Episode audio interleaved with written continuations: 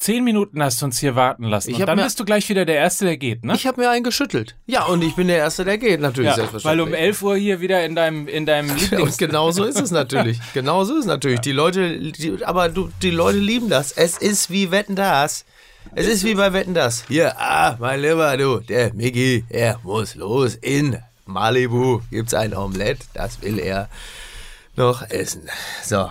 Mickey äh, moderiert, moderierst du bald die 68-Kilo-Show, wo du gerade Gott, Gottschalk machst? Ja, wenn ich, ja, wenn ich mein Omelett nicht rechtzeitig kriege, ja. So, Was, Lukas, was bist du so am Schnaufen? Ich bin krank. Mal wieder großer, großer Fehler. Ich bin am Wochenende mal wieder in Gelsenkirchen gewesen und habe mir direkt was eingefangen. Ja, das, wa- was denn? Ah, nee, aber Zwei, tatsächlich eine rechte und eine linke. genau. Und eine gerade. Nein, nein, aber ich, ich, ich, muss, ich muss Folgendes erzählen.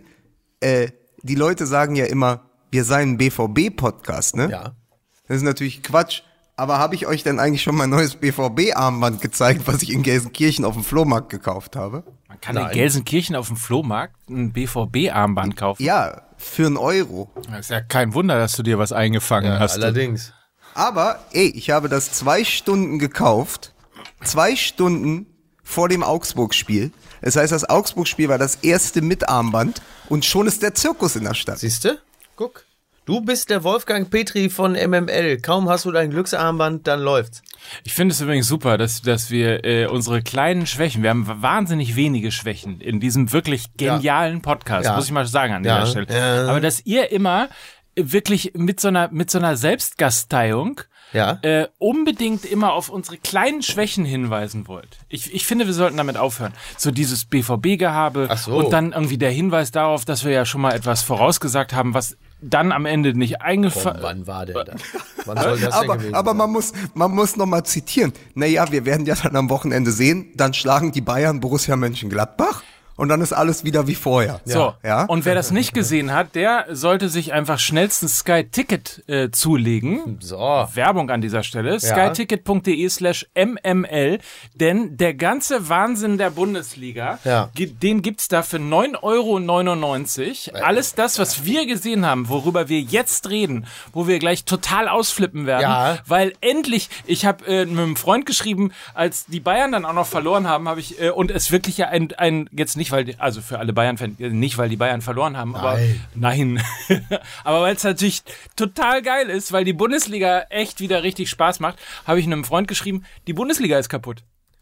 Es ist nämlich nicht so, es ist nämlich nicht so, dass Sky Ticket kaputt ist, die Bundesliga ist kaputt. Das ist richtig. nämlich die Geschichte. Und so ein Sky-Ticket ist ja tatsächlich günstiger als eine Maß auf dem Oktoberfest gewesen wäre. So. Ja. Ist das so? Das ist so. Ne? Was- also man kann sich für 9,99 Euro berauschen. Ja. So, Und man muss sich noch nicht mal diese schwachsinnigen So. Lederhosen anziehen. Richtig, richtig. Man ja. kann einfach auch nackt vorm Fernseher. Absolut. Und man kann wie auf dem Oktoberfest unter sich machen. Ne? Aber das kann man ja auch zu Hause, sag ich mal. Ne? So. Ja. Also, Sky Ticket ist nämlich ein Stück weit auch einfach Freiheit. Also nicht nur die Vertragsfreiheit, weil man sagen kann, ach, diesen Monat habe ich keine Lust auf Sky und dann kündige ich einfach wieder, sondern es ist Genau. natürlich auch die totale Fußballfreiheit, die totale Serienfreiheit, die totale Spielfilmfreiheit. Absolut. So, Musikfreiheit, X-Faktor, alles mit dabei, alles für 9,99 Euro und man kann sogar ungestraft einfach auch sechs, acht Stunden am Stück Serien, Binge-Watching machen. Ja, nicht vergessen, ne? Unter sich Walking machen. Dead geht wieder los und Ja. äh, vier Blocks auch demnächst. Ja. Äh, So. Jetzt sogar, ne? Nächste, Ja. die, nächste Woche, glaube ich, geht's los. Ja. Also, So. alles dabei. Vier, vier, vier Blocks habe ich hier auch, ich habe mir ja vorbereitet. So, und äh, das Einzige, was es immer noch umsonst gibt, ist Fußball MML. Also nochmal schnell gesagt, skyticket.de slash MML, alles Champions League, DFB-Pokal, Bundesliga, demnächst die Premier League, alles mit dabei. Wahnsinn. Und jetzt Musik bitte.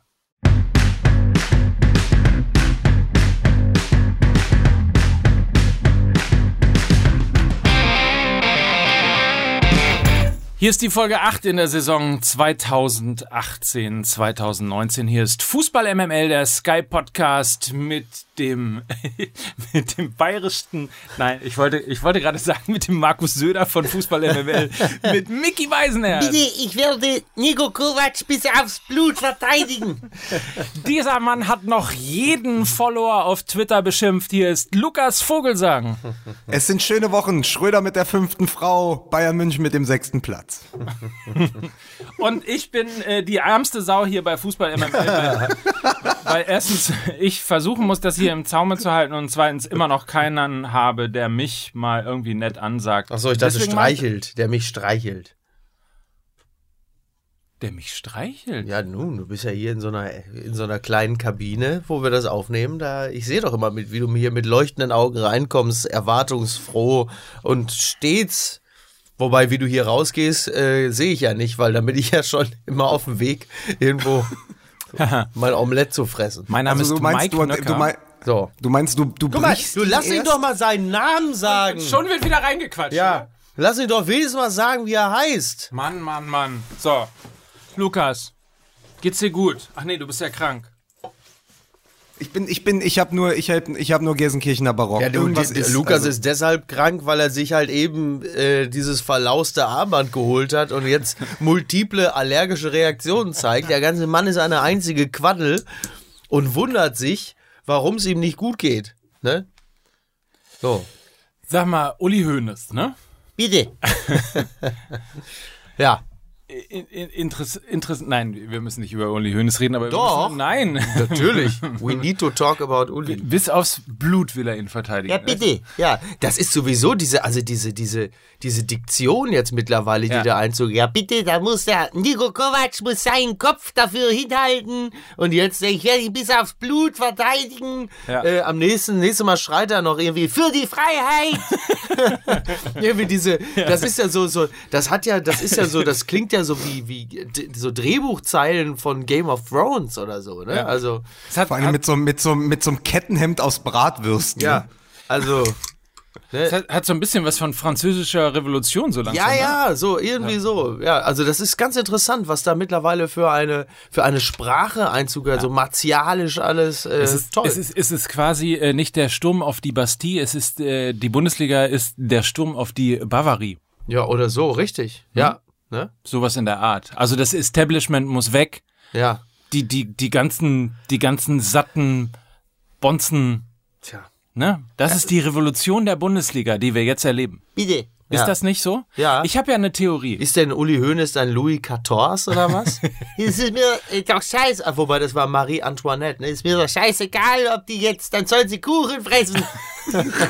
Ähm, ja, es ist Ihr interessant. seid doch für die Stimmung Das verantwortlich. ist genau eure Scheißstimmung. Da seid ihr dafür verantwortlich, nicht wir. Aber tatsächlich, wenn wir jetzt gerade sowieso schon beim Thema Uli Hoeneß sind, also er hat schon bessere Wochen erlebt. Vor allen Dingen war er auch schon instinktsicherer. Also ich finde schon, dass das Verhalten von Uli Hoeneß wird zunehmend erratischer. Man hat so ein bisschen das Gefühl, er hat irgendwie in den letzten Jahren entscheidende Jahre im Profifußball verpasst auf mysteriöse Art und Weise.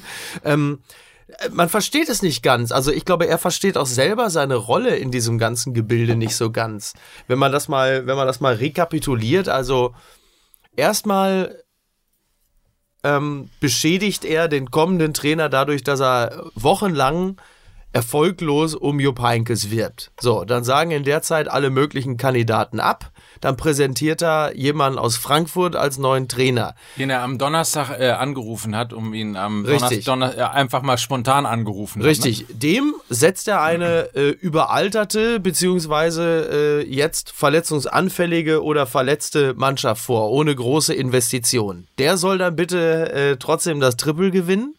Als das dann mal zwischenzeitlich kurz hakelt, ähm, sagt er Sätze, in denen äh, gleichzeitig das Wort Kopf und Trainer vorkommen.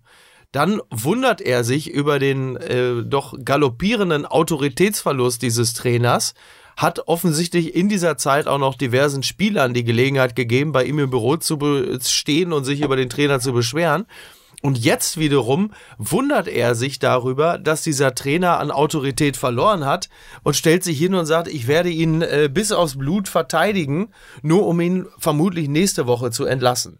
Also so richtig ein Plan davon, wie das, äh, wie das Fußballgeschäft läuft und, und die berühmten Mechanismen, wie man so schön sagt, scheint er nicht zu haben. Also ich wundere mich einfach. Aber ein ganz kurzer Seitenblick ja, vielleicht kommen wir da ja später noch drauf. Aber dann hat Michael Reschke doch ganz viel bei Uli Hoeneß gelernt in seiner Zeit bei Bayern München, oder? Ja, das, offensichtlich. Ja, das ist, das ist ja ein Thema, da kommen wir ja gleich noch Nein, drauf. aber ich aber fällt, fällt mir nur gerade auf, weil das ja genau die, die Art und Weise ist, ja, ja. wie man, wie man, wie man erst einen Trainer demontiert und äh, sich dann wundert, wenn das an der Öffentlichkeit schlecht ankommt. Das Interessante ist übrigens, ihr erinnert euch, dass wir ungefähr vor einem Jahr genau diesen Punkt, dass Uli Hoeneß für meine Spieler ist die Tür immer offen. Dass wir genau über diesen mhm. Punkt geredet haben. Haben dass wir? man ja, dass mhm. man es nicht, dass man das nicht machen darf, dass dass man ja. die sportliche Leitung damit nicht enteiern darf, ähm, dass man als als Präsident äh, sozusagen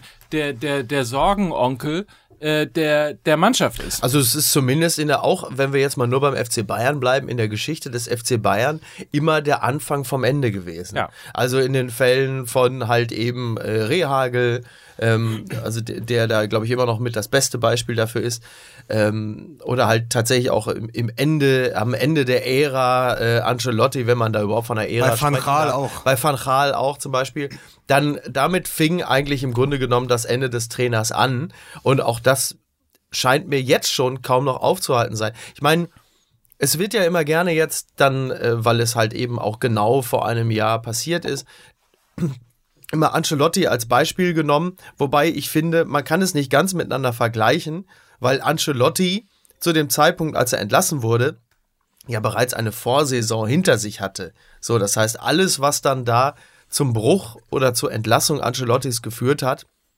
war ja ähm, die Summe der Erfahrungen mit ihm oder auch mit Mauri, dem Konditionstrainer. Erinnern uns, der mit Kippe am Spielfeld ran stand. Lauf, ihr kleinen Wichsasse! Lauf! Ihr habt da! Geh, sieh zu! Und ähm, das ist ja bei, das ist ja bei Kovac noch, noch nicht eine so lange Entwicklung, die da jetzt schon zu ihrem Ende gekommen ist. Es geht halt einfach wahnsinnig schnell und wir können uns nur alle wundern, wie rasend es in diesem Falle geht. Also wenn die Leute allen Ernstes sagen, äh, da sitzt man in der Sebener Straße zusammen und, und beratschlagt da dessen Ablösung, da packe ich mir dann doch wirklich an den Kopf, dass das nach dem Spiel, siebten Spieltag bereits äh, soweit sein soll, ist für mich wirklich nur sehr, sehr, sehr, sehr, sehr schwer nachvollziehbar weil halt, wie gesagt, wenn man Ancelotti nach dem siebten Spieltag der Folgesaison entlässt, ist das zwar auch sehr schnell im Rahmen der einen Saison, aber wenn man sagt, okay, die haben sich das in der Vorsaison schon angeguckt und waren einfach total genervt und haben dann zu Beginn der nächsten Saison gesagt, okay, wir haben jetzt die Schnauze voll, dann ist das die eine Sache. Aber wenn man jemandem, der noch nicht mal 100 Tage im Amt ist, nach dem siebten Spieltag schon sagt, du, äh, wir kommen jetzt noch mal aus unserer Sitzung, du darfst doch noch mal bleiben, dann finde ich das wirklich eine ausgesprochen rasante Entwicklung. Ich habe extra mal eine kleine Pause gemacht, falls Lukas was sagen möchte, weil wir hier in Hamburg gerade ja, Monologe halten. Ich, ich, also zu, zur, zur Bayern-Krise, die können wir ja gleich nochmal, die Krisen, ne? Ja. Die Krisen, die können wir ja gleich nochmal in, in, in Ruhe analysieren. Es gibt da ja viele Punkte, die wir, glaube ich, auch ansprechen können, weil dieses Jahr auch äh, eine Nationalmannschaftsfolge sein wird hinten raus. Deshalb, ähm, ja, aber erstmal, äh, hört ihr das hier? Das ist mein Alcázar-Alarm. Auf, ich Hat er schon wieder getroffen? Ja, ich habe den auf. Minuten? Ja, ich habe den auf. Nein, 13,8. Ich habe den, ich habe den tatsächlich äh, gestellt. Es sind 14 Minuten Podcast vorbei. Äh, Paco, Paco hat schon wieder getroffen. Ja, der ist ja eine Domäne mittlerweile hier im Strafraum. ja, ja. Eine ja. Konifere ist der. Ja. Aber genau, also, Gasser. Nein, aber man muss, man muss, man muss mal sagen, jetzt nach nach nach 14 Minuten, nachdem ja. nachdem Paco Alcázar schon wieder getroffen hat, muss man sagen, die große Frechheit dieser ganzen Geschichte ist ja, dass du einem Trainer diese Mannschaft hinstellst, und das hat Mickey ja schon gesagt, mit, mit einem Trainer, der über die Flügel spielen lässt und die Flügel gibt es, die sind im Moment nicht existent, weil sie zu alt oder verletzt sind. Also ich meine, das ist übrigens, wenn, wenn Mike sagt, vor einem Jahr haben wir auch schon drüber gesprochen. Wir haben vor einem Jahr auch drüber gesprochen, dass die zusammen 72 Jahre alt sind oder 70 Jahre und trotzdem alles ja. weggemäht haben in dieser Liga. Aber irgendwie, und sind ja jetzt die Verschleißerscheinungen zu spüren. Nicht nur auf dem Flügel bei Ribery und Robben, sondern auch in der Innenverteidigung bei Boateng und Hummels. Und ich fand dazu die Überschrift in der Süddeutschen nicht schlecht. Watutinki an der Säbener Straße. weil natürlich die Parallelen der Abnutzungserscheinungen evident sind. Also zwischen Bayern München und der Nationalmannschaft, weil natürlich auch das zentrale Personal das gleiche ist. Ja, klar. Neuer, ja. Müller, Boateng, Hummels ich frage mich dann aber, wie man sich hinstellen kann und wenn man schon sieht, ey, also, oder war Hoeneß, das ist eine Frage an euch, war Hoeneß so verblendet von der Heinkes-Geschichte, dass er dachte, er kann mit diesem Kader noch zwei Jahre durch Europa touren? Ich weiß es nicht. Äh, weil man sieht ja, dass es nicht geht. Und dann, und das ist der entscheidende Punkt, wenn du dann schon so einen Kader aufbaust und sagst, ich, ich, ich, ich traue es den Alten noch mal zu, sozusagen so wie die Rolling Stones, wir gehen noch einmal auf Tour und vielleicht noch einmal und dann gucken wir mal, was passiert dann musst du ihn doch zumindest Ersatzspieler an die Hand geben, die im Fall von Verletzungen und Pausen da sind. Aber was sie gemacht haben, ist ja, Spieler wie Vidal oder Juan Bernat wurden einfach abgegeben ohne Not. Also ein Bernat ist jetzt Stammspieler im Moment bei Tuchel in Paris und äh, äh, und und Kovac steht da und sagt Entschuldigung, äh, es ist genau das passiert, was ich befürchtet habe. Wir haben keine Außenverteidiger. Ich meine, das ist ein das ist ein europäischer Topclub und der geht mit Alaba und Rafinha in die Saison.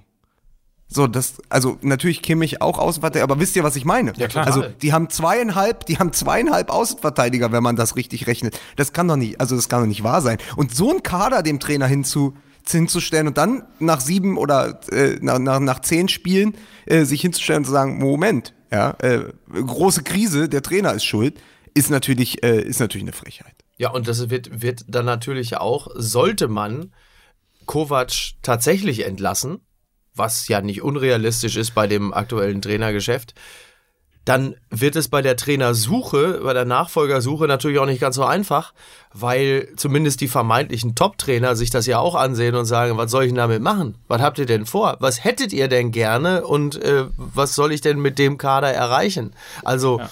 Äh, wenn sie dann tatsächlich an einen Mourinho, einen Sidan oder selbst einen Hasenhüttel heranträten, ich habe ja keine Ahnung, wen sie da im Blick haben, dann werden die sie ja genau auf diese Kaderprobleme hinweisen und sagen, Freunde, so wie ihr euch das gerade vorstellt, äh, wird das wohl kaum zu schaffen sein. Es sei denn, ihr nehmt in der, in der Winterpause, also wir blicken da jetzt dann schon auf den äh, Januar, äh, ungefähr mal eben kurz 100 Millionen in die Hand und sorgt mal für Verstärkung, die natürlich gerade in der Winterpause auch äh, jetzt in der Form auch nicht zu bekommen sind. Also, alles das, was Lukas sagt, ist natürlich völlig richtig und deckt sich zu 100 Prozent mit meinen Empfindungen die haben ihm da halt einfach auf, ja, in, in guter Hoffnung ähm, im Grunde genommen das hinterlassen, was bislang immer ganz okay funktioniert hat und haben gesagt, ja, dann äh, bitte, viel Glück. Und ich meine, es ist halt natürlich blöd, wenn, wenn Leute wie Tolisso sich verletzen, wenn Rafinha kaputt getreten wird, ähm, wenn, wenn Alaba sich verletzt. Das ist halt einfach auch sehr viel Verletzungspech, das ist gar keine Frage. Aber äh, gerade was Ribery und Robben angeht, hast du dann halt eben auch äh, in der zweiten Reihe dann auch keinen gleichwertigen Ersatz, selbst wenn jemand aber, fit ist. Aber die Tiefe, die Tiefe des Kaders war ja auch etwas immer, was bei den Bayern genau. ähm, ein Erfolgsrezept und ein Erfolgsgeheimnis war, dass man dachte, also ich erinnere mich noch an die Zeit unter Guardiola, das war mal ein Spiel gegen Stuttgart, da dachte man, da stand es irgendwie 1-1, es war noch 25 Minuten zu spielen und auf der Bank machten sich Pizarro und Thiago warm. Ja. Und dann drehten sie das Spiel oder gewannen noch 3-1, ich weiß nicht mehr so. Aber man dachte, ach du Scheiße, ja, jetzt hat er ja noch Thiago und Pizarro und dann die können immer nachladen. Das was Dortmund übrigens gerade macht. Lustig, das Spiel ist auf das der das ich auch gerade so empfunden. Das Spiel auf der Kippe und die können nachladen. Ja. Jetzt hast du ohne Not, ich meine natürlich in den letzten Wochen nicht überragend gewesen, aber Rudi spielt jetzt auf Schalke. Vidal spielt beim FC Barcelona, Bernard spielt in Paris. Es sind halt diese Spieler, die sind vielleicht nicht immer die Spieler für die erste Elf. Aber ein Vidal kannst du eben auch mal in einem, in einem Europapokalspiel äh, von Anfang an bringen und der, der flügt sich einfach durchs Mittelfeld äh, ohne Ende und dann entlastet das ja so ein Kader auch, wenn einer mal sagt, pass auf, ich nehme die 90 Minuten auf mich. Ja? So, es sind natürlich alles Spieler, die sind, wenn es ein Coinflip ist, können die auch fraglich sein. Aber eigentlich braucht eine Mannschaft, die durch, durch die, die ein Triple gewinnen möchte oder die durch die, die lange die Dreifachbelastung haben möchte, braucht doch die Tiefe des Kaders, dass du jede Position doppelt besetzt hast und dann kommt das eben zum Tragen, dass dann eben, wenn Tolisso ausscheidet, kannst du immer noch einen Rudi bringen. Ja, und das ist dann immer noch über Bundesliga-Durchschnitt eigentlich. Und das fehlt. Ich habe ja, ich habe, ich habe eine These, beziehungsweise zwei Dinge erstmal vorab. Also das, was jetzt passiert, ist natürlich irgendwie jetzt, jetzt rächt sich auch diese etwas äh, lapidare bis äh, fast schon erinnert euch an die Kommunikation, fast schon amateurhafte Trainersuche, die ähm, beim FC Bayern stattgefunden hat. Ähm, fast schon amateurhaft finde ich auch sehr süß mit diesem mit diesem äh, Dauerumwerben von von Heinkes, der irgendwie 17 Mal sagt, ich will aber nicht mehr und äh, doch, du musst aber und ich will, nein, ich will nicht. Äh, und und dann hat man irgendwie so lange irgendwie Heim, Heinkes umworben, ähm, dass man in in weil die Presse schlimmer wurde und weil die Stimmen schlimmer wurden und weil man in in äh, Sky 90 und Doppelpass und weiß der Henker was irgendwie angefangen hat, auf die Bayern einzuprügeln. Heinkes hat sich ja schon fast gefühlt wie so eine Uni-Freundin von Brad Kavanaugh, ne? Ich will nicht, doch, doch, ich will nicht, bitte. Uli, lass ab von mir. So, dann kam es halt eben zu diesem ominösen Anruf äh, da am Donnerstag. Äh, Nico, hast du, hast du Zeit nächste Saison? Ja, ja habe ich. Okay, ja. bist jetzt Bayern-Trainer. Ja, so, stand jetzt. So, stand jetzt, genau. Das, das, das ist mal Punkt eins. Die zweite Sache, die sich recht, ist die etwas, äh, wie ich finde, sehr arrogante Haltung von Uli Hoeneß gegenüber Mesut Özil, weil jetzt sieht man, wie äh, möglicherweise es doch interessant sein könnte, wenn man einen Spieler hätte, der in der Lage wäre, nicht nur die Bälle auf Außen zu bringen, sondern auch irgendwie mit gefährlichen Pässen äh, in, die, in die Tiefe zu gehen und mal eine Idee zu haben. Äh, das ist nämlich etwas, was den Bayern im Moment gerade fehlt. Und das Dritte ist letztlich, was ist denn, wenn das Ganze alles Kalkül ist? Wenn die Bayern erstens diese Saison sozusagen mal abschenken, was die Meisterschaft angeht und sagen, ach komm, irgendwie Dritter werden wir schon, schon quasi mit mhm. Ach und Krach und mit dem Kader, den wir haben, aber mal nicht Meister zu werden, hilft der Bundesliga, siehst du ja irgendwie an uns, wir sind letztes Jahr total gelangweilt gewesen, das, vor, das Jahr davor total gelangweilt gewesen, so, heute flippen wir quasi äh, komplett aus, ähm, wenn, wenn es irgendwie Spiele gibt, die 4-4 und, und 3-3 also und so du, weiter. dass Uli Hoeneß sich zum Wohle der Bundesliga geopfert hat? Ich, es ist eine das These. Es ist eine These. Ich, ich, ja, ich die These habe ich am Wochenende auch schon mal gehört. Ist eine interessante These, hat aber mit der Realität meines Erachtens überhaupt nichts zu tun. Also wenn man, wenn man doch weiß, äh, was für ein, was für Wettbewerber und im Zweifel auch ähm, unfaire Wettbewerber Rummenigge und Höhne sind, dann ist das für mich absolut unvorstellbar, dass ein Hönes da sitzt und sagt, komm Kalle, die Leute, denen ist langweilig, die Bundesliga ist langweilig, das Produkt, äh, dann werden wir halt nur Fünfter. Oder ja, also im, im, im, ja, im, Zweifel. Also nein, nein, nein, nein. Also für mich wirklich unvorstellbar, dass der FC Bayern sagt, pass auf, damit die Leute wieder Spaß haben, äh, holen wir nicht den siebten Meistertitel in Folge. Ähm, um klar wirtschaftliches Kalkül, Produkt, Bundesliga, Spannung und so. Nein, also für, wirklich für mich absolut unvorstellbar. Glaube ich nicht. Also im Zweifel, im, im Zweifel ist Uli Hoeneß auch eher die Tonja Harding als die Kathi Witt ja, der Bundesliga. Dankeschön, weil ähm, nein, also aber zumal, wenn ich, wenn ich, ich muss mal gerade kurz nachrechnen. Ich glaube, in der nächsten Saison wird der neue TV-Vertrag verhandelt. Und wenn du natürlich irgendwie noch eine langweilige Saison hinter dir hast, ja. wo schon wieder irgendwie äh, an Weihnachten feststeht, dass die Bayern Meister werden, ja. und du äh, eigentlich nur noch mit dem Kampf um die Relegation irgendwie punkten kannst, um ein bisschen Spannung reinzubringen, dann hast du natürlich hinten raus auch ein bisschen Schwierigkeiten, äh, dem sowieso schon sehr hohen TV-Vertrag von einer Milliarde ungefähr, ein bisschen noch mit Ausgangsvermarktung, glaube ich, äh, noch der ein oder andere Euro drauf äh, hast natürlich schwere Argumente, da noch eins draufzusetzen. Wenn du aber aus einer spannenden Bundesliga-Saison herauskommst und da einen neuen TV-Vertrag verhandelst, ich meine, ich, ich sag's ja nur. Ja, ja aber ich glaube, in der ich Wahrnehmung der, der Bayern wäre es tendenziell eher so, dass sie glauben, wir, wir bleiben weiter exzellent und animieren eher andere Clubs dadurch, äh, mehr zu investieren. Ähm, ich glaube, das ist eher deren Denke. Ich glaube nicht, dass sie sagen, so, wir gurken jetzt mal eine Saison rum, damit die anderen sich freuen und auch mal wieder Meister werden. Ich glaube eher, dass die Bayern immer so ticken, dass sie sagen, wir, wir bringen selber Spitzenleistung, wir investieren gut, um andere endlich mal dazu zu animieren, auch ihren Arsch hochzukriegen und auch besser zu werden. Ich glaube, ich glaube, ich, ja. glaube, ich, ich glaube, es ist was anderes passiert. Ich glaube, irgendjemand hat Uli Hoeneß gesteckt, dass man nach ab sieben Meisterschaften in Folge nochmal anders Steuern zahlen muss. Ach so. Ah ja.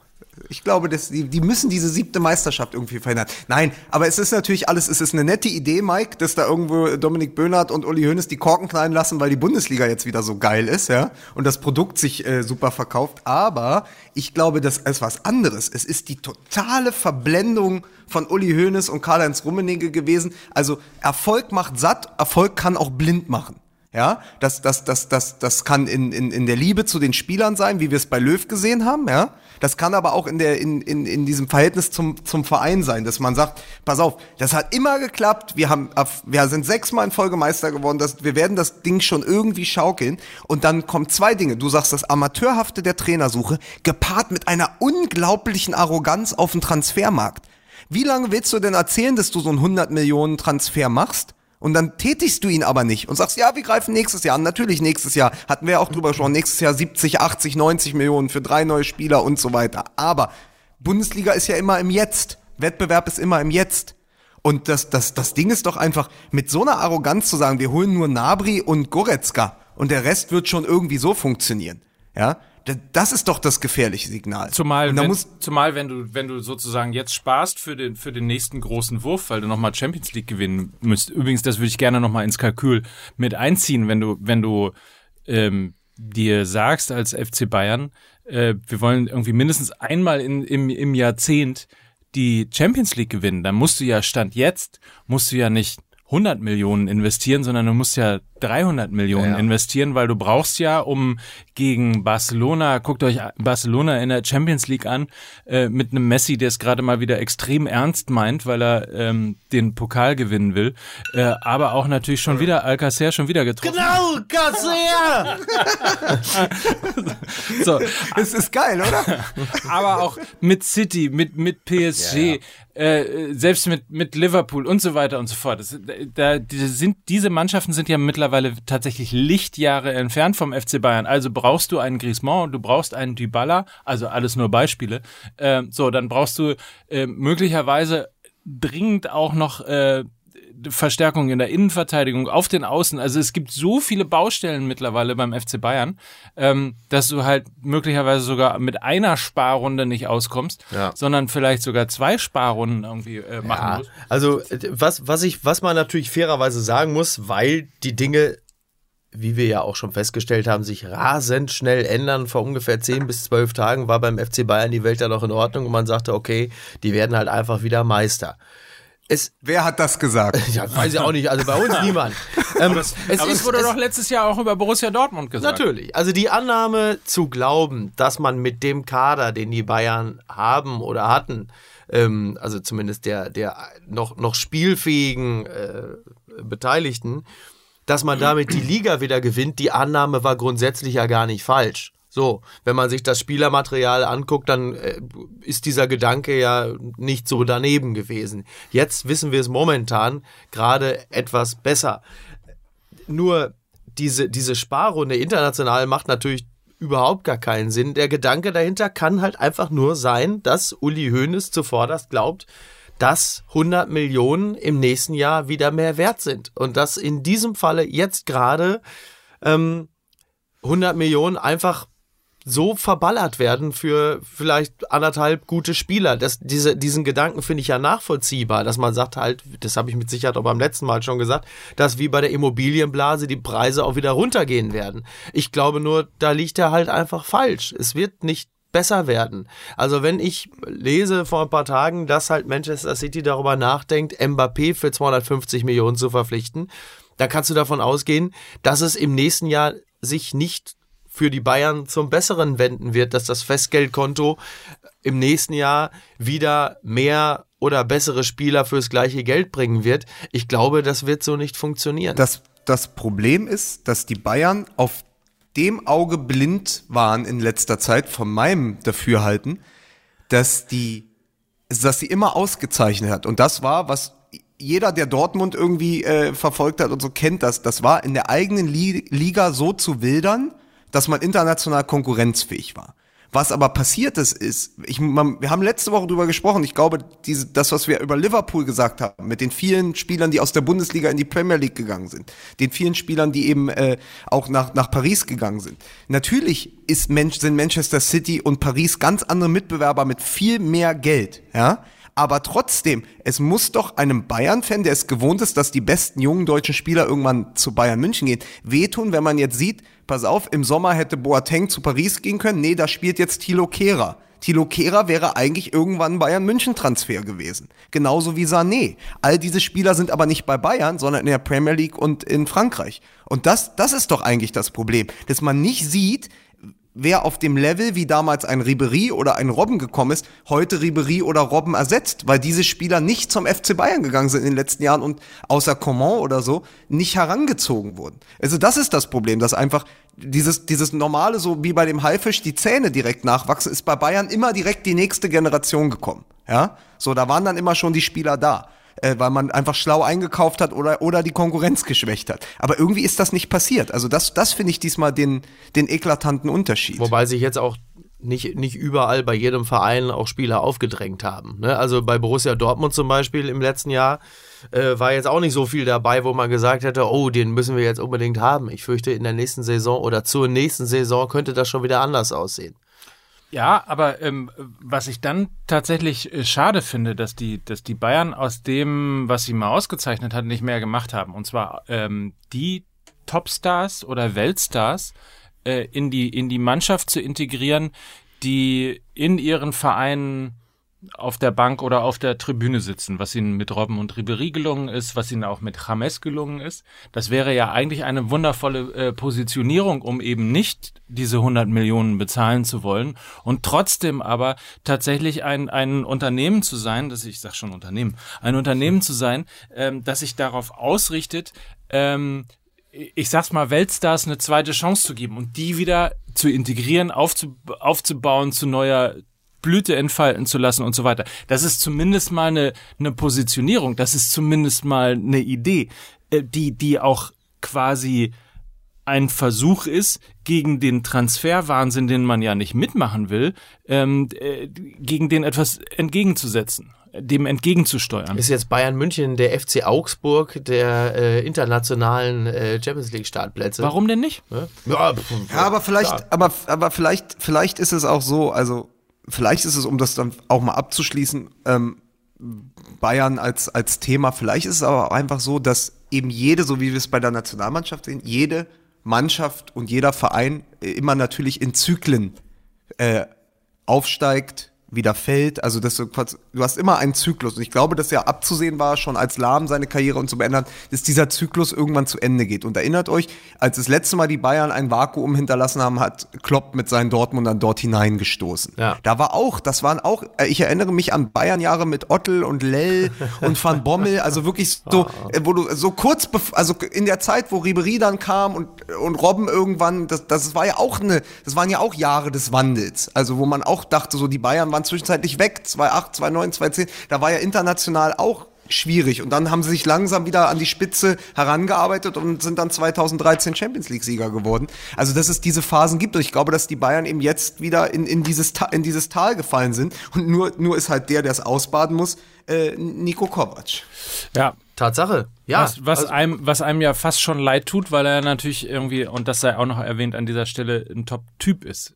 Und äh, wenn du das Thema schon zumachen willst, äh, vielleicht zwei Anmerkungen. Was beschweren wir uns eigentlich? Es kann ja der Liga nur gut tun, ähm, wenn eben mal nicht sozusagen der Standardverlauf der Bundesliga stattfindet.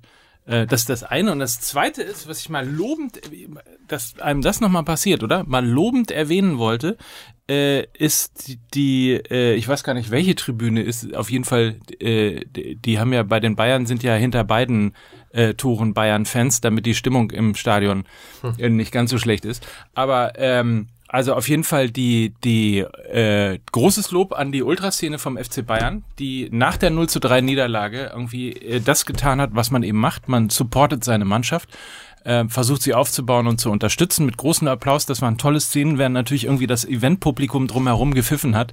Ähm, also Gruß mal an dieser Ja. Stelle an äh, Schickeria und Schickeria, Via, ja. wie sie alle heißen. Ähm, das fand ich sehr beeindruckend und sehr löblich. Sehr umsichtig Das- tatsächlich. Das war auch das erste Mal seit langem, dass die Stimmung im Stadion besser war als in der Kabine.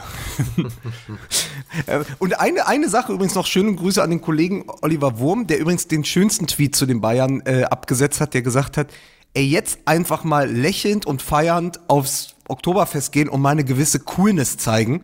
Man hat ja weder die Meisterschaft noch die Champions League verspielt, weißt du, irgendwie mal cooler sein. Also nach der ganzen Arroganz im Sommer, jetzt mal zu sagen, hey, dann, äh, das passt schon, wird auch wieder andere Tage kommen, wie es wahrscheinlich auch sein wird. Das hätte dem FC Bayern auch mal gut zu Gesicht gestanden und nicht diese ganze Panikmache, sondern einfach mal so, hey, äh, Ortsaft ist im Oktoberfest vorbei, die Krisen, ja, die kommen, die, die wird auch noch weg, äh, wegzureden sein und dann einfach mal cool zu bleiben. Und das äh, müsste man eigentlich auch mal von den Bayern erwarten nach sechs Meisterschaften. Ja, haben wir über, eigentlich schon den Gag gemacht, dass Uli Hoeneß 80 Mal bei Jupp Heynckes angerufen hat? Das hat man am Wochenende echt super selten gelesen. Total, oder? Ja. Aber so ein bisschen vielleicht, äh, weil du es gerade sagst, so Oktoberfestmäßig, so ein bisschen wie der Trainer von Henry Maske, Manfred Wolke, der, der im letzten Kampf, glaube ich, von, von Maske, den er dann relativ deutlich verloren hat und von Runde zu Runde wurde es immer schlimmer und äh, Manfred Wolke sagte immer, stand da mit seinem, mit seinem äh, wedelnden Handtuch und sagte immer, ganz ruhig, es läuft. Achso, ja, stimmt, ja.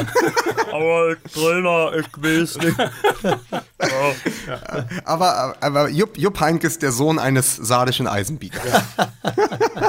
Bitte, ich woll- Jupp, jetzt geh dran. Ich bin's dabei. Ich weiß, dass du da zu Hause bist.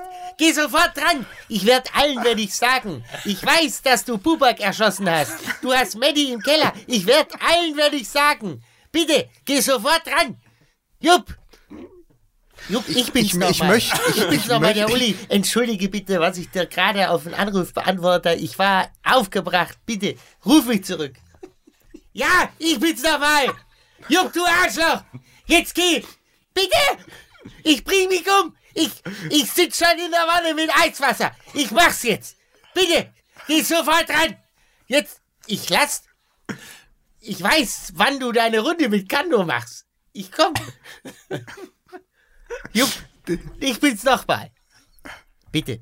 Ich, wir, man kann doch miteinander reden. Wir hatten doch schöne Jahre. Es war doch eine gute Zeit. Bitte. Jupp. Bitte. Du schreibst jetzt Misery, dieses Buch zu Ende. Ich setz dich dahin mit der Schreibmaschine. Ich hau dir die Füße kaputt. Jetzt. Sofort. Ruf mich an. Das gibt's doch. Bitte. Muss ich erst. Bitte. Was muss ich denn machen? Ah, ja. Kinder. So, ja, also ich wollte im Grunde genommen, ich, ich denke, was rübergekommen Was ist, ist eine gewisse sagen? Verzweiflung. Ich, ich, ich, ich, ich, ich möchte mir was wünschen. Okay. Ich möchte, be bevor wir jetzt wirklich wieder über Dortmund Ja. und den Wah- Wahnsinn vom Augsburg-Spiel, möchte ich, weil zum Spektakel, wie zum Krieg, immer zwei gehören mindestens, möchte ich ganz kurz dazwischen einmal, trotz der 3 zu 4 Niederlage in Dortmund und wegen des 3 zu 0 Sieges in München, über Borussia Mönchengladbach und den FC Augsburg sprechen, weil wir reden die ganze Zeit äh, über unsere neue Liebe zur Bundesliga, die, wir, die Liebe, die wir wiedergefunden haben, weil es Spektakel ist, weil es spannend ist, weil es wieder Spaß macht. Und da gehören diesen beiden Vereinen auch wirklich dazu, Ja. weil bei beiden etwas entsteht und entstanden ist, weil da ein besonderer Fußball gespielt wird. Werder Bremen übrigens auch, ja, und Hertha in Teilen auch. Aber Augsburg, was die in Dortmund gespielt haben, was die zuvor in, in, in München schon abgeliefert haben und wie die Gladbacher unter Hacking jetzt spielen, weil der sich einen Systemwandel zugetraut hat, das ist persönlich, das sind so die Geschichten, die auch erzählt werden müssen, weil das einfach dafür steht, warum diese Bundesliga-Saison diese, dieses Mal so viel Spaß macht. Sie werden alle irgendwie frecher, hat man das Gefühl. Also sie haben, viele Vereine haben offensichtlich aus der WM ihren Schluss gezogen, dass man insgesamt dann doch einfach mal ein bisschen mehr wieder auf die Fresse geben muss. Also Das dieses, dieses, ja. Ne, dass man wirklich sagt, wir wollen jetzt einfach, wir wollen jetzt einfach wieder mehr Spektakel, wir wollen jetzt einfach mal drauf. So dieses, dieses, dieser Ballbesitz, Fußball, dieser zögerliche, äh, ich will jetzt nicht sagen, dass er komplett vorbei ist, aber man hat doch echt das Gefühl, dass mehr Mannschaften jetzt ihr Heil in der Offensive suchen. Und das ist äh, tatsächlich eine, ein schöner Schluss, der aus der Weltmeisterschaft gezogen wurde. Finde ich sehr angenehm. Im Übrigen die große Gefahr der Bayern, ne? Also jetzt fällt ja so langsam, jetzt bröckelt ja so langsam dieses, dieses Momentum sechs Jahre lang. Äh, das Momentum, ah. endlich. Das, das, das Hegemonial. Sechs Jahre lang mehr oder weniger haben sich alle Mannschaften mit wenigen Ausnahmen hinten reingestellt und haben nur gehofft, dass sie die Bude nicht voll bekommen haben. Jetzt genau. fangen sie an, den Bayern auf den Füßen zu stehen. Es gab so ein, gab ja sozusagen die ersten, es fing ja, im Grunde genommen fing ja die, wenn man so will, ähm, die, die, die Schwere in der Saison für die Bayern ja im Spiel schon gegen, gegen Hoffenheim mhm. an, weil die quasi die ersten waren, die ihnen mal gezeigt haben, so, wir gehen euch mal ein bisschen härter an, teilweise äh, zu hart, ohne Frage. Aber das war so der, der erste Versuch. Ja. Ähm, das hat dann Leipzig ja äh, wenn ich richtig entsinne, Leipzig ja auch gemacht. Und dann hat man gemerkt, mh, hm, zu viel Härte geht auch nicht äh, und hat einfach dann angefangen, sie zu nerven, indem man sie fast schon so wie Klopp früher mhm. äh, mit so einem mit so einem Gegenpressing ähm, versucht hat, wirklich einfach so lange zu nerven, bis sie, bis sie der Verzweiflung nahe sind. Und irgendwann im Laufe der, der, der frühen Phase der Saison hat man gemerkt, ach guck mal, mit ja. so einfachen Mitteln äh, wie äh, frühes Anlaufen kann man, kann man Bayern äh, durcheinander ja. bringen. So, und, und die Folge ist, immer mehr Mut der Mannschaften und am Ende sind dann halt irgendwie vier Spiele äh, ohne, ohne Sieg und davon äh, zwei Niederlagen hintereinander in der Bundesliga. Und äh, das ist natürlich irgendwie tatsächlich ein interessanter Prozess und in der Tat mehr Mut in der Bundesliga, mehr spielerischer Mut, mehr Spektakel, ähm, fallen Dat, wieder viele Tore. Dazu eine Zahl. Ja. Die Augsburger haben als Mannschaft im Spiel gegen die Bayern 292 Sprints abgeliefert. Ihr durchschnittlicher Topwert hast du, Saison war. Hast du jeden einzelnen gezählt, Lukas? Ja. Nee, das, macht, das, das machen tatsächlich, glaube ich, so Praktikanten bei Opta oder so. Okay. Aber 292 pro Spiel, das sind fast 30 pro Spieler Sprints.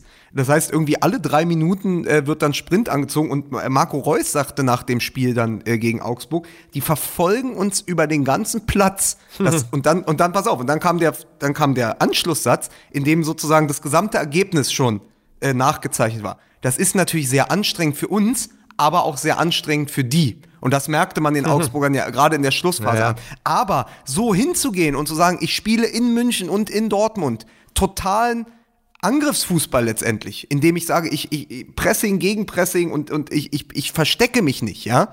Und dann kommt eben so eine Geschichte bei raus, dass Finn Bogason, einer der geilsten Stürmer dieser Liga, der hat jetzt seit seinem Comeback schon vier Tore geschossen, der ja. Isländer. Der hat ja auch das einzige Tor der Isländer bei der WM erzielt. Dieser, dieser Typ, das sind einfach so, weißt du, das macht Spaß. Das sind ja. die Spieler, wir haben ja uns letzte Saison mal gefragt, wer sind diese Typen, die die Bundesliga, die noch Spaß machen können, ja? ja. Finn Bogason in Augsburg ist so jemand, Gregoritsch auch, ja? Deswegen kommt ja überhaupt so ein Spiel zustande. Genau. Also da hast du einmal totalen Mut und dieses Spiel, das der Baum sagt, pass auf, wir gehen ans Limit. Das ist ja Vollgasfußball. Total. Also wenn alle im Dauersprint gefühlt sind.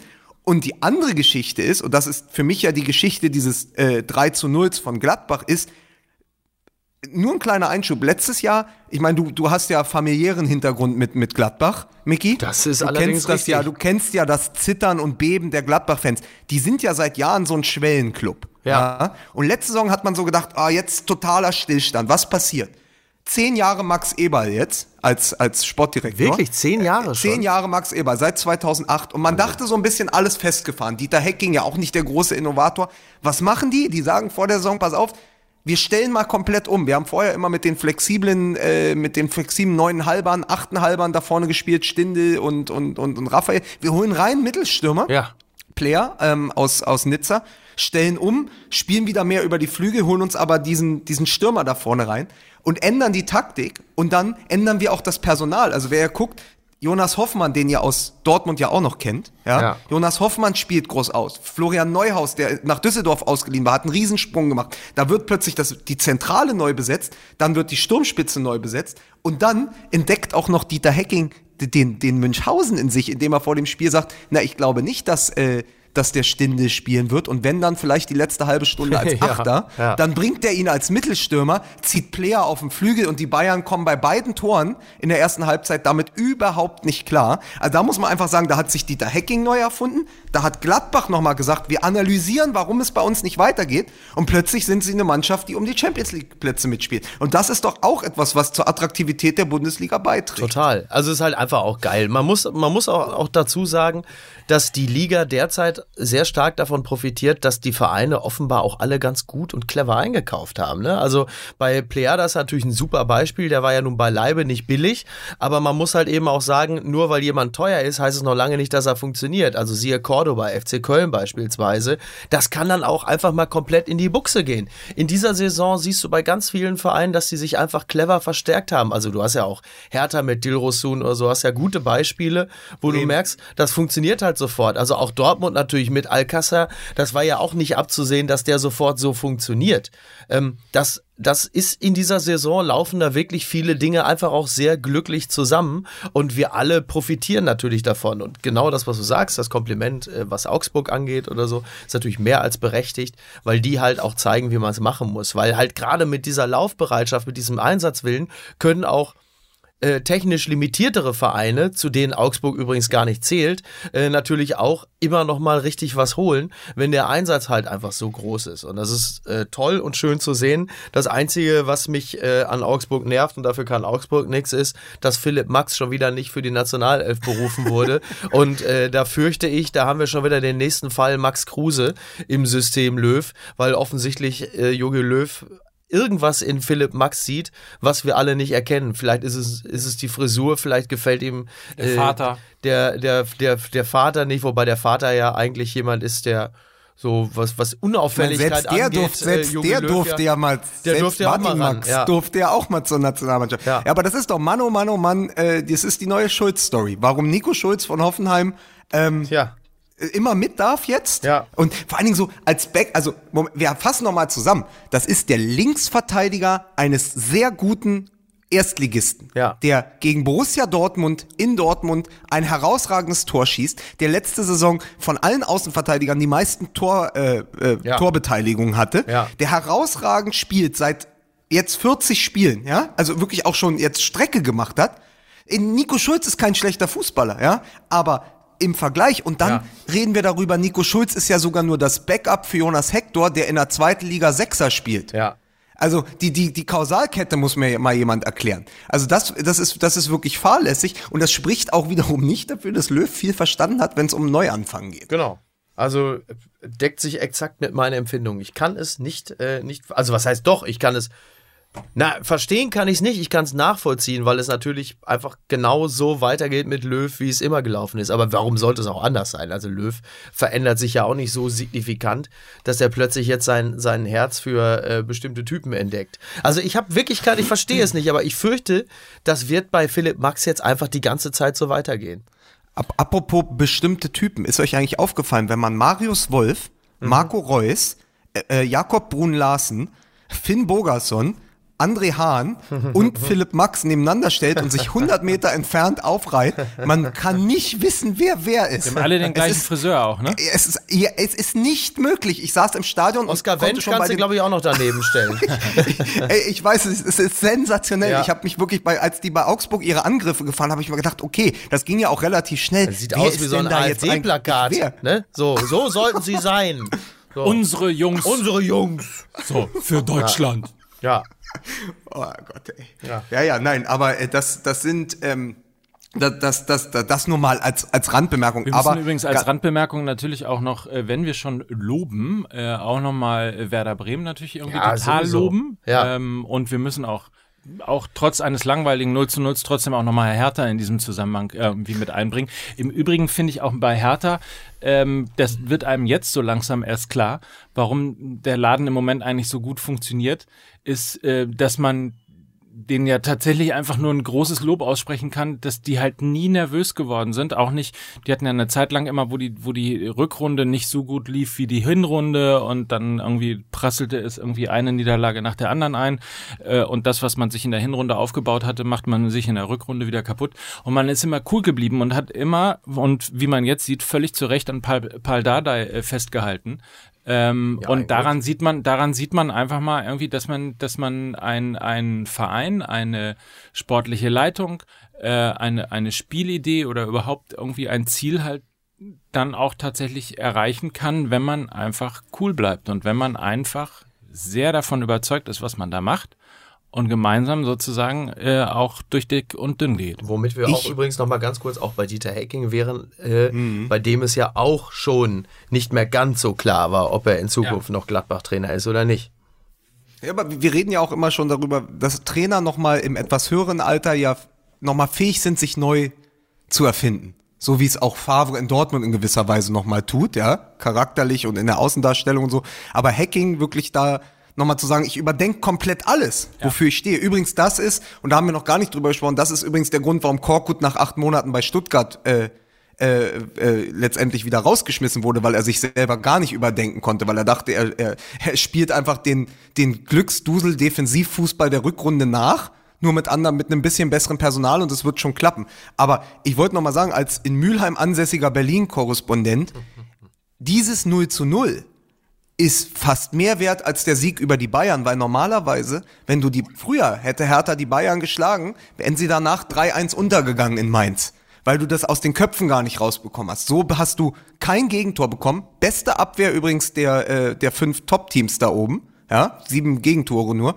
Also wisst ihr, was ich meine? Normalerweise schlägst die Bayern, junge Truppe, ja, die Euphorie ist riesig, du, du fährst zu einem unangenehmen Gegner, der dann quasi ja, also Mainz war ja quasi Hertha und Hertha war Bayern in, in dieser Konstellation. So, da kannst du ja eigentlich nur verlieren. Und dann hältst du ein gutes 0 zu 0, wo du sogar äh, am Ende glücklich gewinnen könntest. Und das ist, das ist auch eine Steigerung. Also hat sich auch die Mannschaft nochmal verbessert. Das ist möglicherweise also, auch ein, äh, übrigens ein ganz interessanter Punkt, äh, den wir noch gar nicht besprochen haben. Wir versuchen ja heute ähm, sehr hartnäckig nicht über Borussia Dortmund zu reden. Es poppt mhm. immer mal wieder auf und dann versuchen wir es irgendwie gleich schon. Noch ein paar Minuten, ja, ich weiß. Mein Omelett fressen muss. Ja. Ne? Ähm, hey, und, und dann versuchen wir gleich wieder irgendwie die Diskussion äh, sozusagen tot zu machen und über andere Dinge zu reden. Aber das Interessante tatsächlich in diesem Fall ist, dass in der vergangenen Saison und ich glaube auch in der Saison davor oder in den Saisons davor Borussia Dortmund immer ähm, am nächsten Spieltag nach einem Champions League Spiel verloren hat. Ja. ja. Und das ist tatsächlich jetzt mal das Neue, auch wenn man jetzt sagen könnte, es war irgendwie eng und natürlich 96. Minute äh, und, und so weiter und so fort und zweimal im Rückstand hinterher und dann hat man sie gefühlt geknackt und dann holt man sich nach äh, wirklich einer äh, einer fast schon Bayern Bayern-esken Verteidigung einer Ecke ja. ähm, holt man sich dann das 3-3 und gewinnt hinten raus dann doch noch. Aber die, die Geschichte ist auch die, man gewinnt gefühlt zum ersten Mal seit drei Jahren nach einem Champions League-Spiel. Ja. Was natürlich ganz eindeutig einfach nur der veränderten Mentalität zuzuschreiben ist.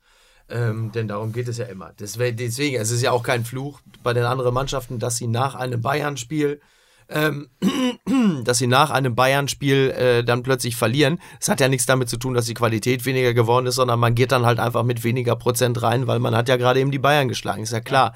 Bei Dortmund ähm, ohne da jetzt wieder äh, die ganz große Lobeshymne äh, anzustimmen. Boah, das war aber so geil, Ja, es war super, richtig geil war es. Ach, war das schön. Boah, ähm. Boah, ey, was ein Wochenende. Ja, ey. Wahnsinn. Ach, oh, ich habe mir, ich habe übrigens mir in Gelsenkirchen den Dortmund Armband gekauft. Ja. Hast du? Äh, ja, hab ich. Geil so. war es. So, so. nein, aber tatsächlich ähm, ja, du merkst halt einfach, sie haben alle Spaß. Sie haben alle Spaß. Äh, offensichtlich verwaltet äh, Favre den Kader auch gut. Ähm, dass, dass auch die, die auf der Bank sitzen, Bock haben, wenn sie reinkommen. Also er macht das, er macht das sehr, sehr gut. Und äh, klar, also ich meine, dass Mario Götze getroffen hat, ist ja sowieso wahrscheinlich mit die schönste Geschichte Smells dieses like Wochenendes. 2011, 2012. Ja, tatsächlich, muss ja. man sagen. Aber vor allen Dingen das Ganze halt eben aus einer äh, also man muss fairerweise sagen, geordnete Defensive ist immer ein bisschen schwierig, wenn eine Mannschaft in einem Spiel auch drei Tore kassiert ja. hat. Das sollte man fairerweise schon dazu sagen. Aber ich glaube, wir sind uns einig, dass der Schlüssel zu dieser Saison in erster Linie auf der Sechserposition zu finden ist. Das knüpft sich äh, dann ja auch nahtlos an, an das, was wir in der letzten Saison immer wieder moniert haben. Ähm, Und man muss natürlich auch nochmal sagen, ne, äh, die, die Saison ist noch jung. Äh, wir denken von Spiel zu Spiel. Die äh, Tabelle hat noch keine Aussagekraft und letztes Jahr um diese Zeit waren sie auch Erster. ja. Ja, aber, aber, Ja, ich aber weiß, ich glaube, aber- aber- schon aber- ich wollte nur einfach alle Twitter-Antworten schon aber- mal per se ausfiltern. Aber das Geile ist, dass sich die Vorzeichen verkehrt haben, weil die Situation bei Bayern sehr an die äh, Dortmund-Situation unter Bosch erinnert. Dass da ein Kader ist, der am Anfang sieben Spiele alle, also also die in den ersten Spielen herausragend gespielt hat, dann irgendwie abfällt in ein Loch und der Trainer hat keinen Plan B. Das ist im Moment, Kovac ist im Moment Bosch und äh, äh, Favre ist Gott sei Dank Favre in dem Moment, was wir ja auch irgendwie äh, vor ein paar Monaten nicht gesagt hätten. Aber es ist, es ist doch einfach ganz, ganz toll, fand ich äh, zwei Stimmen äh, zu, zu Favre und zu dem, du siehst immer, man kann es von allen Seiten betrachten. Zwei Dinge. Zum einen aus unserer Twitter-Blase hat ja einer gesagt, recherchiert doch mal, welcher Trainer in der Halbzeit die Aufstellung von Favre verändert. Also nach dem Motto, naja, Ja, ja, erste, super. Halbzeit, erste Halbzeit funktioniert ja gar nicht. Kommt dann Matthias Sammer rein und sagt, pass auf, gleich kommt Paco und dann kommt der Götze noch und dann gewinnen wir das Ding noch. Ja. Es hat ja immer so das Gefühl. Aber Didi Hamann sagte wiederum bei Sky, sagte, äh, naja, nee, es war Lothar Matthäus. Äh, ich bringe die immer durcheinander. Aber Lothar Matthäus sagte, naja, man muss es auch mal so sehen, Favre macht etwas sehr richtig. Er fängt sehr, sehr defensiv an und mit jeder taktischen Umstellung im Spiel und jeder Einwechslung wird er ein Tick offensiver. Dann wird aus dem Sechser ein Achter, aus dem Achter ein Zehner, ja. Und irgendwann sind alle um den Strafraum. Und das ist wirklich, also äh, Favres Mannschaft greift äh, in, in, in Wellen an. Also von, von der ersten Minute, es wird immer mehr. Also sie werden immer offensiver hinten raus. Deswegen ja auch diese 12 oder 18 oder weiß ich auch nicht, 21 Tore in den letzten 10 Minuten oder so.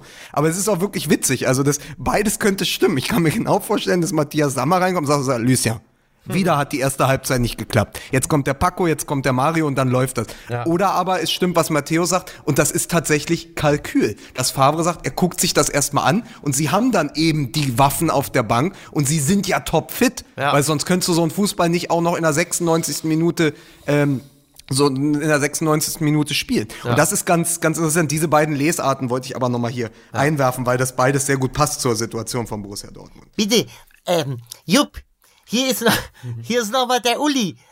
Also eine Frage hätte ich. Äh, Sag mal, hast du vielleicht die Nummer von dem Lucian Favre? Könntest du mir die vielleicht mal, also, hallo, hallo? Be be bevor wir es bevor wir's jetzt aber, Ja. bevor wir jetzt haben wir über die Dortmund schon mal. Ich finde das übrigens gut, dass, und das ist auch in den Medien, und das ist übrigens aber, also, das ist gut für Götze, aber es, sagt- es sagt auch viel über die Situation bei Borussia Dortmund aus. Wenn Götze quasi sein Comeback gibt und nach acht Monaten das erste Mal wieder trifft, und es ist wirklich auch ein entscheidendes Tor gewesen, weil es eben das 3-2 war, sonst wäre das Spiel anders ausgegangen. Aber wenn Mario Götze zurückkommt und trifft, und er ist nur der Randaspekt Ja. von diesem Spiel, weil ein völlig verrückter Spanier drei Buden macht, ja, dann weißt du ungefähr, was die Situation bei Borussia Dortmund ist. Aber ich finde, es das Götze und viele bei Dortmund äh, Paco Alcázar nur danken können, weil wir diese Götze-Diskussion gar nicht haben. Weil es ja wirklich irgendwie so, das schwimmt so mit. Und es wäre ja sonst natürlich ein Riesending gewesen, aber es ist einfach nur so mitgeschwommen. Und das, das finde ich gut. Das ist ja für den Verein und für den Spieler kann das ja nur gut sein. Tatsache. Deswegen auch äh, finde ich das auch gut, dass wir das nicht so breit getreten haben, weil ich glaube, du kannst auch keine neue Heldengeschichte erzählen. Nein. Die haben auch im, im, im Fernsehen wurde wieder darüber gesprochen, die Wiedergeburt, Unsinn. erst mal Der abwarten. kommt halt rein, das kann man von einem Spieler wie ihm auch erwarten, weißt du? Was, dass er So. reinkommt? Das, genau, genau das. Übrigens, Aber übrigens ganz interessante äh, Geschichte nochmal. Das hätten alle mitbekommen, wenn sie Sky Ticket äh, sich zugelegt hatten. Und das skyticket.de slash mml für 9,99 Euro, haben wir schon mal gesagt. Das war. Werbung. Das war, ja, das war Werbung an dieser Stelle. Äh, aber Felix Magath ist tatsächlich in einer Zweitligasendung äh, bei unserem Lieblingssportsender Sky aufgetreten. Ähm, wo man schon mal irgendwie denkt, so, ach, das ist ja interessant, was macht denn Herr Magath in einer Sendung, wo es um die zweite Liga geht und hat dann mal irgendwo angefangen, äh, den HSV wirklich komplett Okay, auseinanderzunehmen. dann sagst du jetzt zwei Minuten, bevor ich losfahren will, um mein Omelett zu ich fressen. kann, die, soll ich dir ein Omelett machen gleich? Nein. Also wir, wir haben wir haben auf jeden Fall noch mindestens acht Minuten Sendung. Was? Ich habe das hier ich habe das hier mit meinem Alcázar äh, sagen, äh, Beeper hier mitgeschickt. Also du kannst jetzt nicht immer schon nach nach 57 Minuten Acht gehen. Minuten, wieso wäre es eine Stunde? Was ist denn hier los? Nein, fallen wir ja haben noch nie mindestens nur, wir zwei haben noch, Tore. Wir haben, wir haben noch nie nur eine Stunde gemacht. Wir machen immer eine Stunde sechs bis Stunde acht. Das ist auch in deinem Vertrag so. Den hast du dir zwar noch nie angeguckt, aber du hast für, für 68 Minuten unterschrieben. Also für fünf äh, Al Alcázar-Tore. Ja, toll, da ist halt, ist ja das, ist ja das Omelett gestorben für heute, ne? Toll. Ja. Das ist ja toll. Dankeschön. Vielen Dank. Soll ich jetzt verhungern oder was? Aber hat sich, hat sich Felix Magath letztendlich mit diesem, Mike, mit diesem Interview in Stellung gebracht, um HSV-Trainer zu werden oder wieder um in Stuttgart, um nach Stuttgart zurückzukehren? Welcher Verein, welche Fans müssen mehr Angst haben? Naja, momentan ist also genau. Und wer, welcher, welcher Kader wird demnächst äh, auf 35 aufgebläht? ähm, Schön fand ich übrigens, dass, dass er moniert hat, dass, äh, dass Titz und Louis Holtby den gleichen Berater haben, wo man irgendwie denkt, hm, warte mal, warte Ja. mal. naja, interessant. Also ich glaube, die interessanteste, äh, also oder oder die interessanteste Situation hat ja momentan vermutlich Ralf Hasenhüttel. Weil er jetzt irgendwo wie Mr. Burns sitzt und sagt, ja, tanzt meine Puppen, äh, bewegt euch, tanzt für mich, ausgezeichnet. Weil der sagt, ist mir doch, ich gucke mir das jetzt mal ganz in Ruhe an, nach der Länderspielpause, ich werde mich jetzt gar nicht festlegen. Ähm, ich rufe gerade Stuttgart an, äh, in Lever, ich meine die Nummer, die ist aus Leverkusen und äh, Rudi Hoeneß weiß ja auch, äh, wie er mich erreichen kann. Also ich tippe mal, in zwei Wochen ähm, wird Ralf Hasenhüttel irgendwo auf der Bank sitzen. Und, Aber wer, ähm, wer, wer, mich, wer Michael Reschke bei äh, Vonti, bei Vontora gesehen hat, der weiß, der VfB Stuttgart ist echt wieder da angekommen, wo man dachte, dass nach dem Aufstieg und mit der ganzen Hannes-Wolf-Geschichte und dann eben auch den Korkut, ne? ich meine, was haben wir gesagt? Korkut, das wird nichts, 1,1 äh, Punkte Doch, Schnitt und so. wir sollten Recht behalten. Ja, sag ich, wir sind, unsere, unsere Prognosen sind wie guter Rotwein. Ja. Das braucht einfach ein bisschen Zeit, man muss Genau. das aussitzen. Wir sind der Diesel unter den Prognosen. So wir, wir, haben, wir haben gesagt, dieser schlechte Punkteschnitt fällt dem auf die Füße. Und jetzt ist der nach einem, in dieser Saison Punkteschnitt 0,74, ja, habe ich auch ausgerechnet, ist der direkt rausgeflogen. Nein, aber der VfB Stuttgart ist doch mit jetzt, und der erste Reflex ist, wir holen Weinziel? Geh doch im See Weinziel? Verstehst du? Also das, Ich, ich, Also- also, also da können wir jetzt mal, ich merke schon, ihr wolltet mit mir nicht über Felix Magath reden. Ähm, ja, weil du immer über den HSV reden Nee, willst. gar Und das nicht, ist aber ein immer nur dann. Erstliga-Podcast. Ja, das ist überhaupt kein Erstliga-Podcast, es ist ein Fußball-Podcast. Und du hast offensichtlich den Fußball nie geliebt, weil du auch nicht in der Lage bist, mal in die unteren Regionen. Ganz genau, Mike, ganz genau. Ne, auch mal zum kleinen Mann auf die Straße zu Ganz gehen. genau. So. so, der kleine Mann. Hier, Wer zahlt denn die Zeche? MML hier, äh, mit Scheißmillionäre. Von MML. Aber ey, äh, sag mal, sag mal, Mike, hast du Mickey eigentlich mal das Basler Zitat zugestellt, damit es, dass er das zum Abschluss wenigstens Ach noch so, machen kann? ja, er kann richtig. auch sein Omelett fressen. Ja, ja, das wird ja immer enger mit dem Omelett. Ne? dann verzichte mal auf dein Omelett. Nee, nee, ne? komm. Ähm, wo waren wir jetzt stehen geblieben? Ach so, die, die, die Frage ist ja immer, warum, warum die, äh, warum gibt es eigentlich den Plan nicht, dass man sagt, man holt so einen Trainer vom Typ, nehmen wir jetzt mal Korkut, äh, und den holen wir wirklich nur, damit er uns rettet. Und dann kriegt er eine Prämie, wenn er es geschafft hat. Und dann gibt's einen Bruch im Verein und zum Sommer findet man sich neu und stellt sich neu auf. Man hat sich ja auch neu aufgestellt. Ja, weil man das auch wollte ich gerade sagen, ja. Weil man ja auch tatsächlich sehr gut eingekauft hat und sehr offensiv vor allen Dingen auch teilweise eingekauft hat. Ähm, und und äh, also das sind so sind so Mechanismen, die ich manchmal nicht verstehe.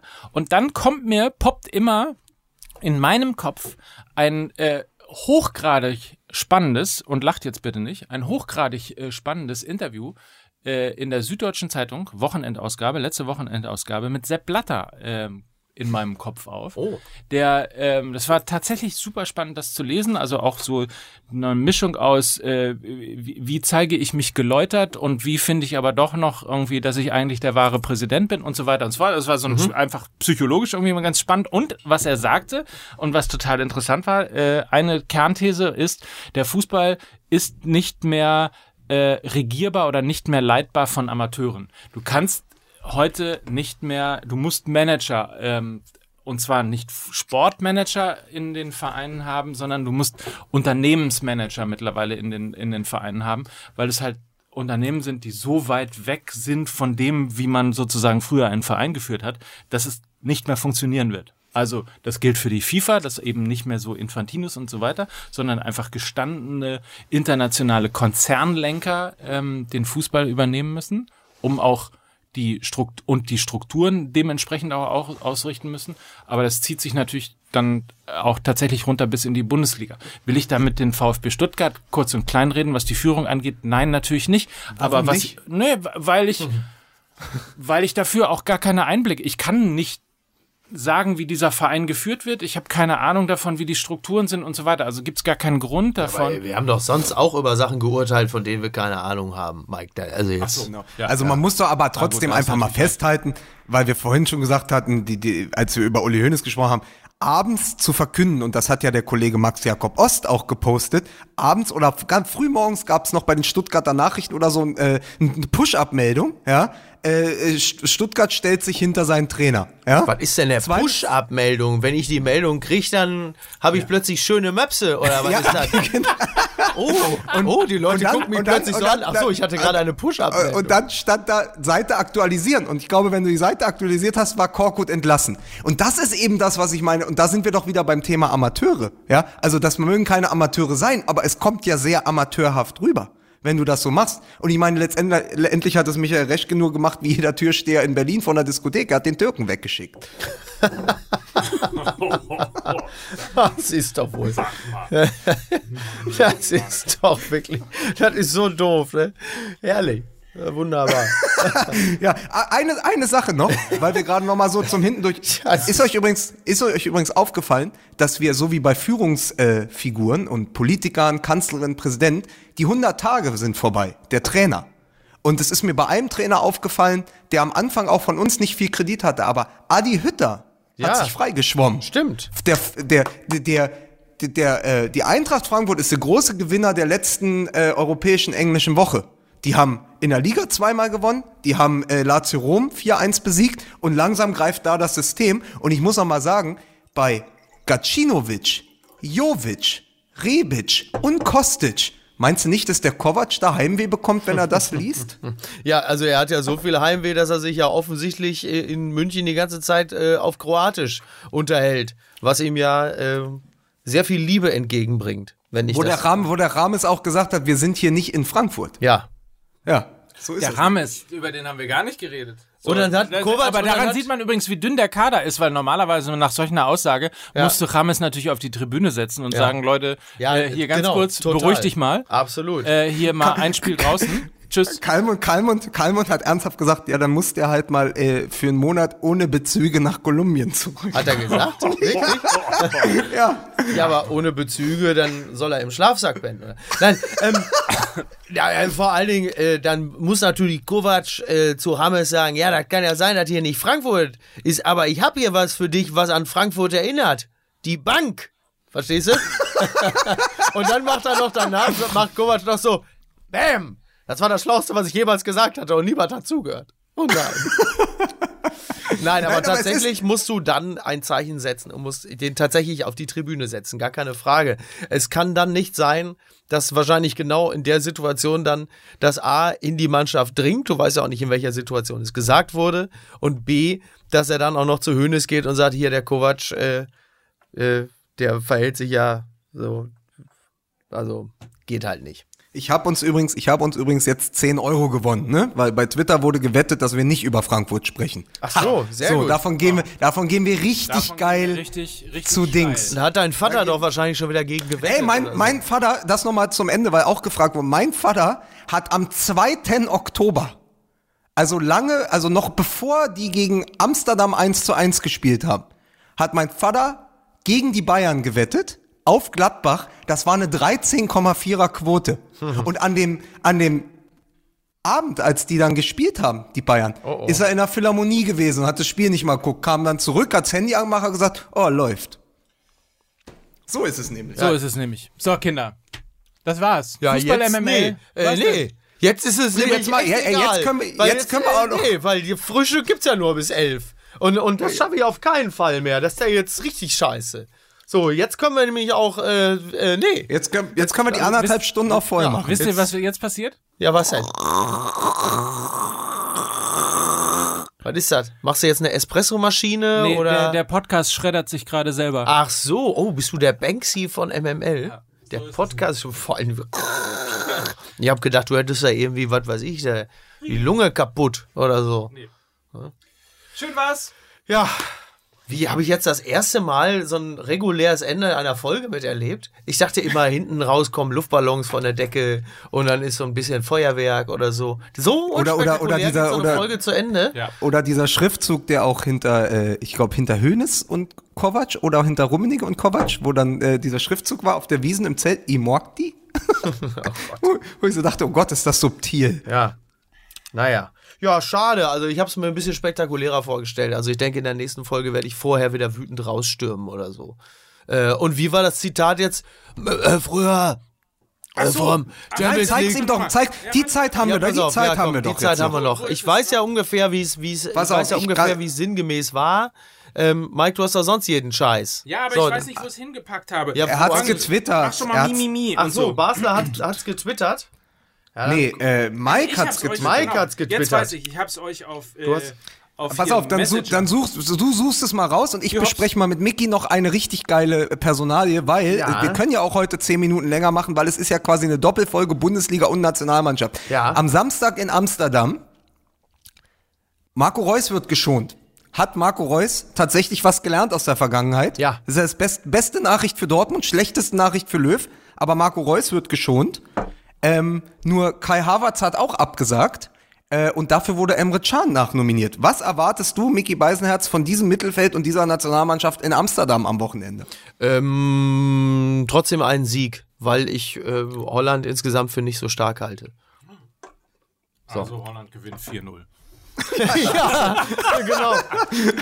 Ach, ist das blöd. So. Sag mal, wir haben das doch vorher abgesprochen. So, jetzt pass auf. Also, Mario Barca, ja. In der Nacht vom Champions League Endspiel 1999 habe ich, bis, habe, ich, habe ich bis halb vier an der Bar gesessen. Der Ottmar ist dann runtergekommen und hat gesagt, ich soll ins Bett gehen. Habe ich gesagt, ich gehe nicht ins Bett. Ich muss noch Bierchen trinken. es war dann mittlerweile das zehnte. Da hat Ottmar gesagt, ja, dann kannst du aber morgen auch nicht spielen. Habe ich gesagt, ja, dann können wir auch nicht gewinnen. Habe ich recht behalten. Ja, die Geschichte ist, dass er in der 89. Minute ausgewechselt wurde. Ja, ne, oder? Ja. Für? Für, weiß ich nicht, Ja, für, Lothar, für einen anderen ne? Spieler. Lothar, wann ist Lothar gekommen? Weiß ich nicht. Jetzt sind unsere Facebook, äh, ne, unsere MML-Fans wie Kai Tiegelkamm und so toben natürlich jetzt vor Wut. Nein, es ist vor allen Dingen, weil. Äh, können, dass Lothar für äh, Basler reingekommen ist. Ist nicht Nein, Scholl Lothar-? Lothar- Lothar hat doch- ist für Scholl Kam- reingekommen kam- oder so. kam Zickler Quatsch, nicht? Lothar ist rausgegangen. Blödsinn, was rede ich da? Das war's ja. Lothar ist doch der Verpisser. Der ist doch rausgegangen und dafür ist dann, äh, weiß ich gar nicht, wer reingekommen. Deshalb ist ja, ach, das ist doch alles. Nein, Weil aber, der Muskel äh, zugemacht hat. Um mal, um um mal, um mal so in, in wenn, wenn man mal so. kann ich ja doch früher gehen. Siehst du, Mike sitzt noch da, ich gehe, du schickst mir den Link, mein Ja. Bärchen. Welchen Link? Ich möchte Ja, aber noch mit einem, ja, ich möchte noch mit einem Matthäus-Zitat. Ja, ja, ja, So Ich möchte, ich hab, wenn ich, Ja, bist du eine ja. Sache wollte ich haben von dir, eine einzige und Ja. nichts kriegt man. Wenn du übrigens hören würdest, wie verzweifelt äh, Lukas versucht, noch was zu sagen, wenn du einfach weiterredest. das Zeit seines vor allem, ich hab's, ich hab's für ihn rausgesucht, verstehst du? Also, nochmal für alle. Lothar Matthäus, 81. Minute raus für Thorsten Fink. Basler, 89. raus für Hassan Salihamidzic. Alexander Zickler in der 71. raus für Mehmet Scholl. Und wir schließen diese Sendung mit einem Zitat von Lothar Matthäus, der auf die Frage am Wochenende, ob er mit den Augsburgern leidet, nach diesem 4 zu 3 völlig unverhältnismäßig die Kanone rausgeholt hat und gesagt hat, ja, wir haben das Champions League Finale 1999 da auch verloren. In diesem Sinne, habt eine schöne Woche.